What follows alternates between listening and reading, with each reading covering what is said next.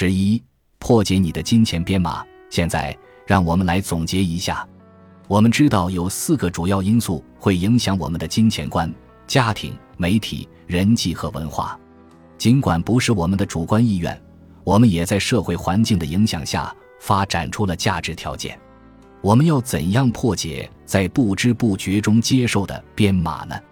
我喜欢采用一种植根于认知行为疗法的方法，这是我妈妈教给我的，用在这儿很有效。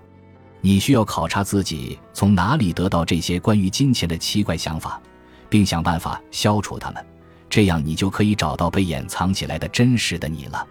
这个我喜欢称为“真实的你”的词，就是心理学家口中的生物我。它基本上就是一个孩童时期的你，一个不落俗套的你，一个可以独立思考、做些小决定的你。这就是真实的你，不是那个呈现给世界的你。也不是被纷繁的社会环境影响的你，就是纯天然、零添加、无污染的你。大多数人可能都不知道这个自我的模样，因为他们真实的自己被他人嘈杂的言论层层掩埋。不幸的是，这些价值观意味着我们在成长的过程中学会了优先考虑别人对我们的正面评价，而不是我们自己内心的想法和感受。在这本书中，我将帮你剥去那一层层的外界干扰。让你回归自我，你对金钱有什么看法？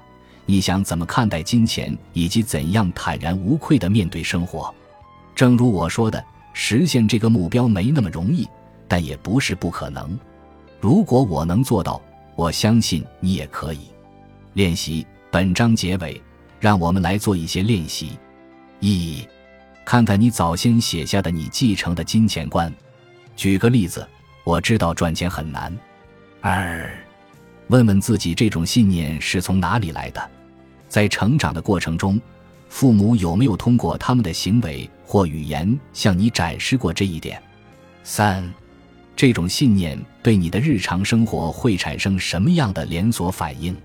例如，认为赚钱很难可能会阻止你尝试新事物，因为你可能会认为他们毫无意义或太费精力。四。尝试用证据反驳这些信念。想象一下，你在法庭上出庭作证，为你的信念辩护。对方律师拿出了证据反驳你的话，比如你说挣钱难，但有一次你打了份短工，很快就挣了五百英镑，这还不容易吗？在你列出的消极金钱观旁边，至少写一页反对该观点的证据。